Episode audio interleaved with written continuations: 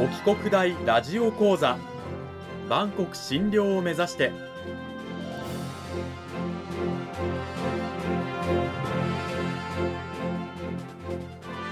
番組タイトルにある万国診療とは世界の架け橋を意味する言葉です。この番組は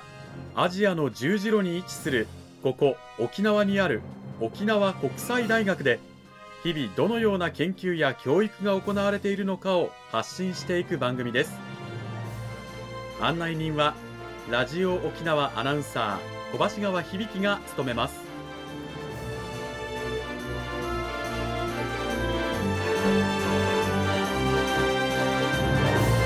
この番組は沖縄国際大学の提供でお送りします。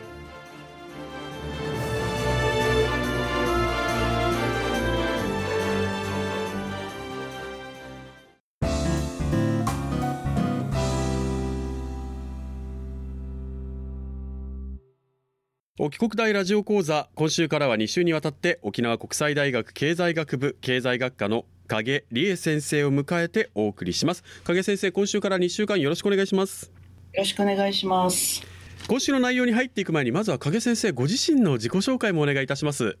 はい。私はですね沖縄国際大学に着任してから今年で4年目になります。そしてもともと私オーストラリアとかスリランカタイなどに留学をしていた経験があってそしてアジアに強い関心がありまして今のこういった研究につながっております。担当科目はアジア経済論の1と2それから国際経済論1と2これはまあ理論的なところで貿易論とか国際金融論を教えています。その他にもグローバル経済済に関することなどを教えております。研究は主に国際的な人の移動を中心に続けております。特にまあスリランカなどをメインのフィールドにしております。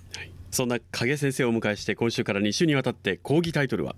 アジアの経済発展はいかに展開されたのかと題してお送りしていきたいと思います。アジア経済ね発展著しいと言われて久しいですけれどもね特にあの近年だと中国経済の大きな発展というものがもう世界経済にもたらす影響非常に大きいと言われている中で先生が学生への、ね、指導担当科目には先ほどおっしゃいましたようにアジア経済論というものがあるんですけれどもまずこのアジア経済論どういった内容になっているんでしょうか？はい、アジア経済論は前期と後期と1と2として分けておりまして、まあ、前期でアジア諸国のさまざまな経済発展の過程であるとかそれからアジアっていうのは世界の総人口の中で60%の人口を占めております。ですのでどうしてもその人口論的な人口学的な視点でアジアを見る必要があるということでそういったところを開発経済学の、まあ、理論をベースにまず伝えましてそして前期でそこの、まあ、ざっくりとしたアジアのことを、まあ、掴み取れる理論や情報を学生に伝えてそして後期からは具体的に中国経済であるとかインドであるとか東南アジア諸国であるとかそういった国の具体的な事例を扱って教えております。アジア経済実際にさまざまなアジアの地域にスポットを当てながらも講義をされていくと思うんですけれどもそのアジア経済世界人口の6割と言いましたけれどもねということは世界に与える影響も非常に大きなアジアの経済圏だと思うんですがまずそのアジア経済の発展というものがですねどのように始まっていったのかについてここから先生まずは教えてください。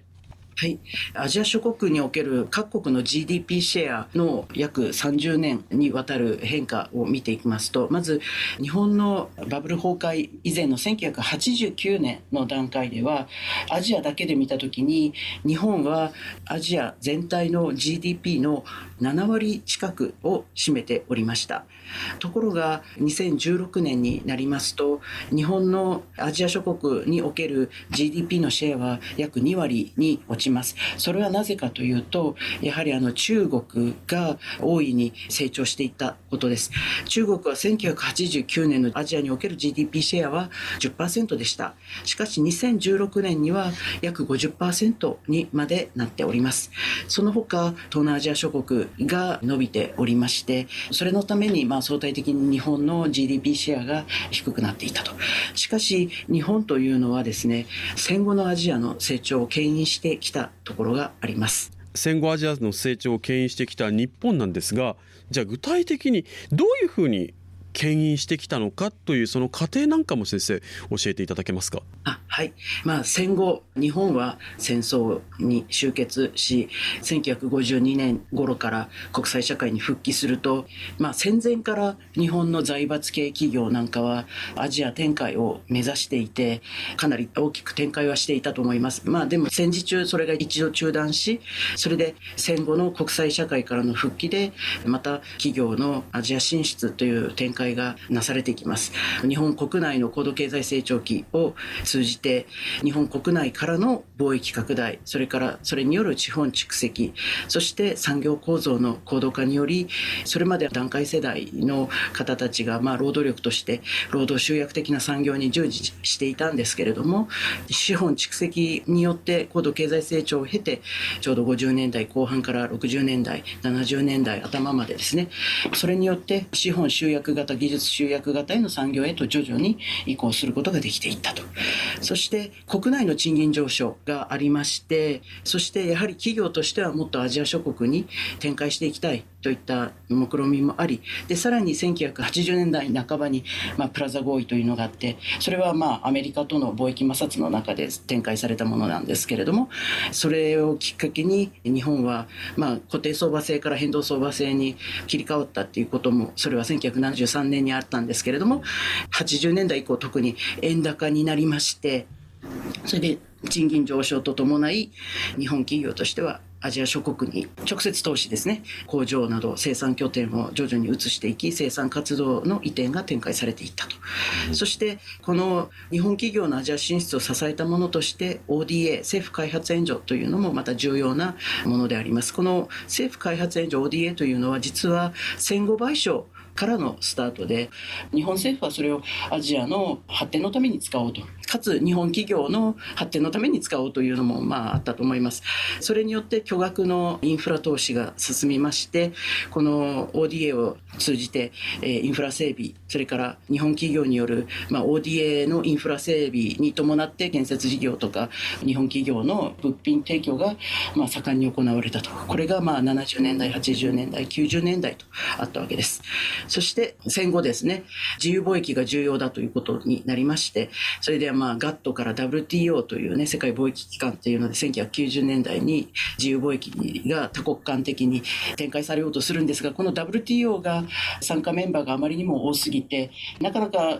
この関税引き下げ交渉っていうのがうまくいかずでそれでまあ日本政府や先進国、まあ、諸外国がですね各自で自由貿易協定を国地域別でやっていこうという展開になります。1990年代終わりぐらいから2000年代から、えこの自由貿易協定、それから地域経済統合の動きというものが制度的な展開が進むようになったと。そして、いわゆるまあ日本で言うなら、経済産業省であるとか外務省などが、ま、外交カードを持って各国間で自由貿易協定や連携協定などを展開していくような交渉が始まっていくわけです。なるほどえー、それが、まあ、いわゆる政府が積極的に前に出て諸外国との連携を進めていこうといった展開が進んでいくようになったのが2000年代以降になります。つまりあのこれは日本経済発展するとともにその地域の発展にもつながっていくわけですよね。そうですね。はい。うん、そういう感じです。それで、まあ、いわゆる、その、アジア諸国の中に、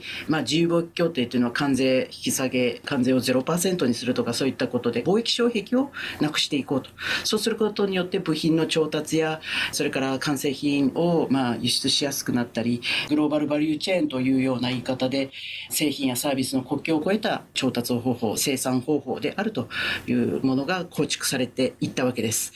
で、この生産プロセセスやこういった工程をま分割してそして立地条件の異なる地域で分散させでその接続することでまコスト削減や規模の経済を生み出す仕組みっていうのが出来上がったわけです。でそれは例えば受け入れ国のさまざまな企業に対するインセンティブをどのようなものを与えているかとか、まあ、労働賃金コストでま比較して労働集約的な産業が合ってるのか技術集約的な産業が合ってるのか資本集約的な産業が合ってるのかっていったところで生産工程などを分散していくわけですね。例えば ASEAN 地域の中での地域経済連携を進めていて関税を0%にするとか人の移動を自由化するとか資金の流れを自由化するとかそういった仕組み作りがその地域という大きな枠組みの中で展開されることによってこのより国境を越えたグローバルなバリューチェーンという仕組みがですね展開されていったそしてそれがその結果アジア全体を経済力を底上げするようなダイナミックな動力として機能したというふうに考えられると思います。日本企業のアジアへの進出がそこでの雇用を生み経済を発展させることにつながった結果的にアジア全体の経済が発展していったったということになるわけなんですけれどもまたその過程でね日本企業の技術であったりいろんな仕組みやノウハウなんかもその地域地域が取り込んでいくことでよりこう経済の発展に加速されたという面もあるわけですね。はいまあ、それを日本の学者は眼光形態論というふうに表現します。一つの先進国のような国で起きた経済発展の波がですね、まあ、国境を越えて隣国へ伝播していくという形で実は2000年ぐらいまでは、まあ、日本が先頭を切ってそして韓国や台湾シンガポールそういった国がそれに続きそして東南アジア諸国中国がそれに続いていって狩りがですね渡り鳥として渡っていく時の三角形の形態のように展開していたというようなことを表現されている学者さんもいらっしゃいます。それからキャッチアップ型といいまして、途上国の工業化が後発性の利益、後発性の利益というのは、もう先に技術や経営ノウハウとかそういったものができてますので、それをそのままセッティングすることによって、これがいわゆる後発性の利益ですね。それを受け入れることによって、よりさらにそこから発展段階の高いレベルにある国にキャッチアップ追いつくことができるといった捉え方もあります。はい、日本経済の成長がアジア経済にもたらしたさまざまな影響皆さん理解できたかと思います。影先生今週はどうもありがとうございました。ありがとうございました。